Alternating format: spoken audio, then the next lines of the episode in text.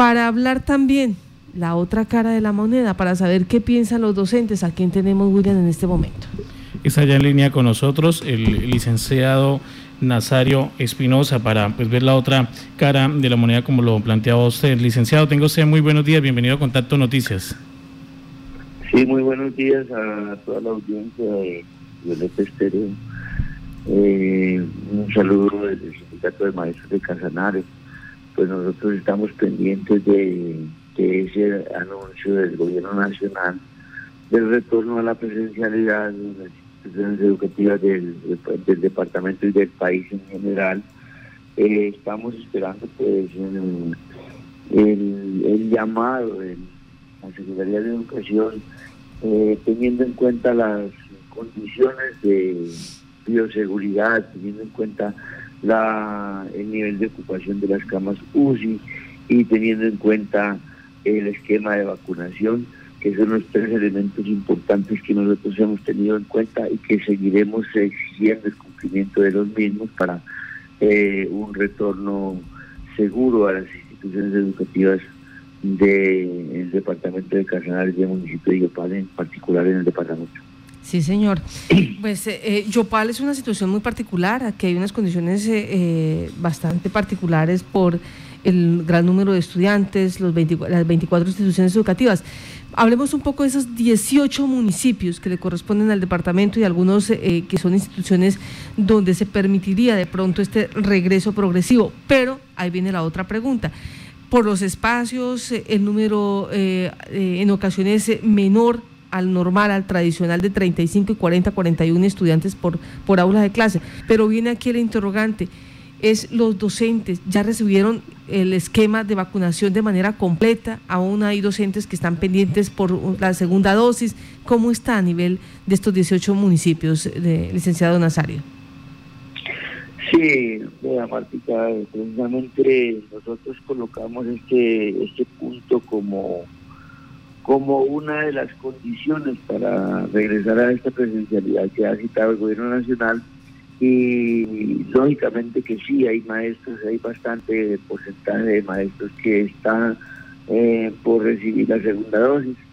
Eh, nosotros esperamos que pues se siga avanzando en ese, ese, esquema de vacunación completa a los docentes y de todas maneras pues los que no tienen todavía el, esquema de vacunación completa pues tienen un, un motivo para decir que no no iría a la presencialidad desde, el momento que se está asistiendo a las instituciones educativas, sino que ellos deben esperar que se les suministre la, la, el esquema de vacunación completo.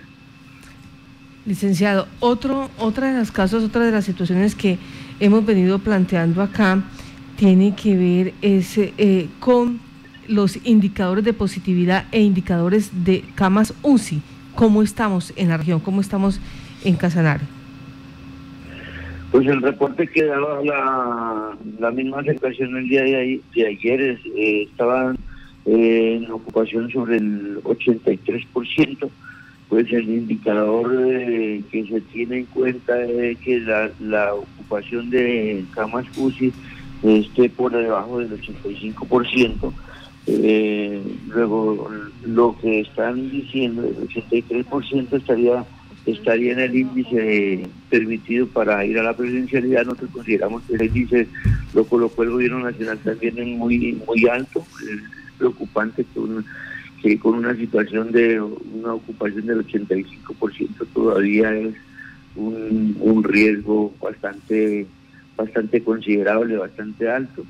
Eh, nosotros decimos que prácticamente la ocupación del, nivel de nivel de ocupación de las camas UCI del 85% es bastante, bastante alto, bastante alto en, en consideración para ir a una presencialidad. Pero de todas maneras está establecido que el 85%, luego en ese sentido estaríamos eh, cumpliendo con ese requisito, eh, pero entonces la implementación de las medidas de bioseguridad y, las, y el esquema de vacunación serían los otros dos elementos importantes a tener en cuenta en este, en este momento en cuanto a la implementación de esas medidas de, bioseguridad? ¿Ya se hicieron? ¿Qué se sabe? Martica, ahí, ahí teníamos que, tenemos que entrar eh, a partir de hoy a, hacer esas vedurías, los compañeros docentes, la comunidad eh, educativa, eh, los organismos de control, las autoridades de salud y las autoridades que tienen que injerencia en esta veeduría de que se cumplan esas medidas de bioseguridad eh, empezarán a hacerse desde el día de hoy y entonces en el de que se den esas medidas de, seguridad, de implementación y, adecuación de las instituciones educativas, pues entonces empezarán a mirar a partir de hoy. Eh, la orientación que nosotros eh, venimos dando desde el Sindicato de Maestros de Casanare es que se ejerza esa debilidad eh, por parte de los compañeros docentes y de las comunidades de la comunidad educativa en general para mirar y exigir que estén implementadas esas medidas en cada una de las instituciones del departamento. Bueno, e, esas medidas de bioseguridad eh, me imagino son estándar, son mínimas eh, y se deben tener ya, mm, digamos, claras para cada una de las instituciones educativas. ¿Qué es lo mínimo que debe tener una institución educativa que garantice, eh, pues no será al 100%, pero sí que garantice eh, que no se genere la propagación del COVID? Sí, Martica, las medidas de seguridad se, limitaron a un, a un mínimo de incidencia, digámoslo, por parte del gobierno nacional. Por eso nosotros hemos venido señalando que el el interés del gobierno nacional de la reactivación económica por encima de la protección de la salud y la vida de los estudiantes.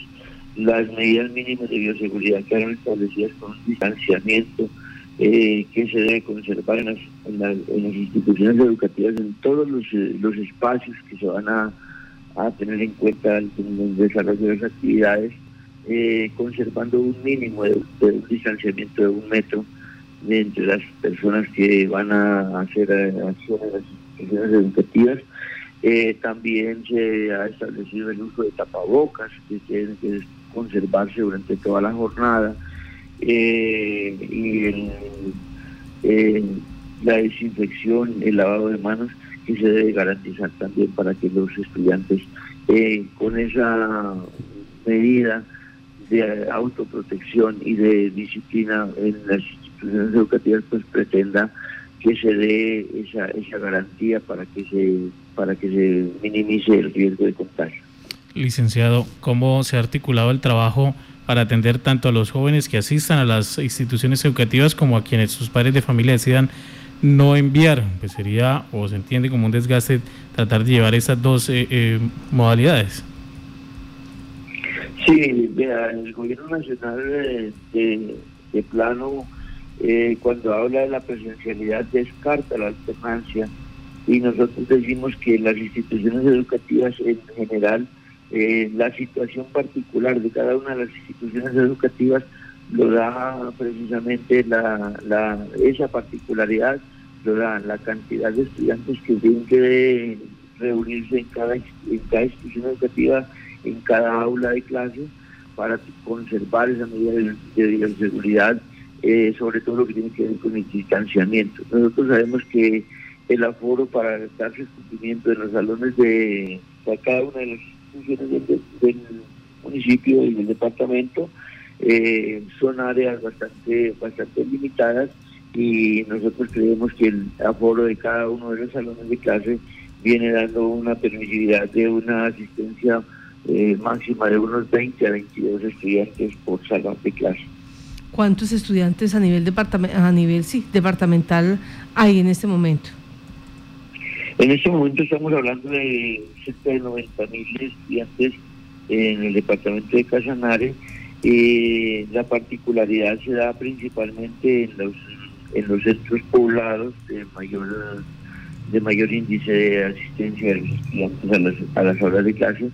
Estamos hablando de las instituciones educativas que tienen eh, números eh, considerables entre 30 y 40 estudiantes en su gran mayoría, entonces eh, se debe contemplar la alternancia para esos grupos. Sí, señor. Eh, estamos hablando de 90 mil estudiantes, pero contando eh, a los del municipio de Yopal. No, el departamento, el departamento. Los 18 municipios que administra el departamento, 90 mil estudiantes. 90 mil estudiantes, ¿cuántos docentes? Eh, los docentes, eh, el número exacto de docentes no, no, no, no, no, lo tengo ahorita. En promedio. En el momento pero más o menos es un promedio de 3 de 3.700 docentes que hay en el departamento de, Canadá. 3.700 docentes. Ahora, eh, el interrogante que nos llamó la atención de un padre de familia, ¿cómo van a hacer ustedes a la hora del descanso? ¿Cómo hacer ese control? ¿Cómo hacer eh, realmente ese acompañamiento? Sí, Martica, eh, o sea, ese, ese, ese, ese acompañamiento de la hora del descanso precisamente lo, determina también el aforo que se va a manejar en cada una de las instituciones educativas teniendo en cuenta ese número de, asistencia eh, para considerar si se va a trabajar en alternancia la jornada pues eh, tendría que considerarse también que no sea de las seis horas para que el descanso pues sea un, que, se, que elimine esa, esa, esa posibilidad del descanso para que la jornada se extienda máximo a cuatro horas. Llamó la atención la amenaza, digámoslo así, que hizo la ministra. Docente que no asista, que no vaya a clase, se le va a descontar. Docente que eh, no justifique su inasistencia, va a tener, eh, eh, digamos, investigaciones disciplinarias. Frente a este hecho, ¿ustedes qué le han dicho a la ministra? Pues nosotros vemos que es una, una medida es, una acción desobligante del Ministerio de Educación Nacional al decir que, que, no vaya a trabajar, pues se le va a descontar. Nosotros eso lo tenemos completamente claro, que cuando uno no cumple las, las exigencias de su cargo, pues eh, se, se va a, a ese sentido. No, no, no necesitaba hacerlo la ministra de esa manera que lo hizo, porque suena esa una amenaza, una presión que los maestros, nosotros estamos preparados para retornar a la presencialidad y que no está preparado el gobierno nacional. Nosotros lo hemos venido diciendo y si se cumplen las exigencias que nosotros estamos eh, eh, eh, diciendo que se cumplan, pues nosotros iremos sin ningún inconveniente a las, a las instituciones educativas de manera presencial. Pero aquí cuenta también la opinión de los padres de familia, aquí cuenta también las condiciones particulares de cada una de las instituciones educativas del departamento. Pues, licenciado Nazario, muchas gracias por estar en Contacto Noticias y nos gustaría también que los padres de familia opinaran frente a este hecho, porque en última lo que acaba de decir el licenciado Nazario es muy cierto.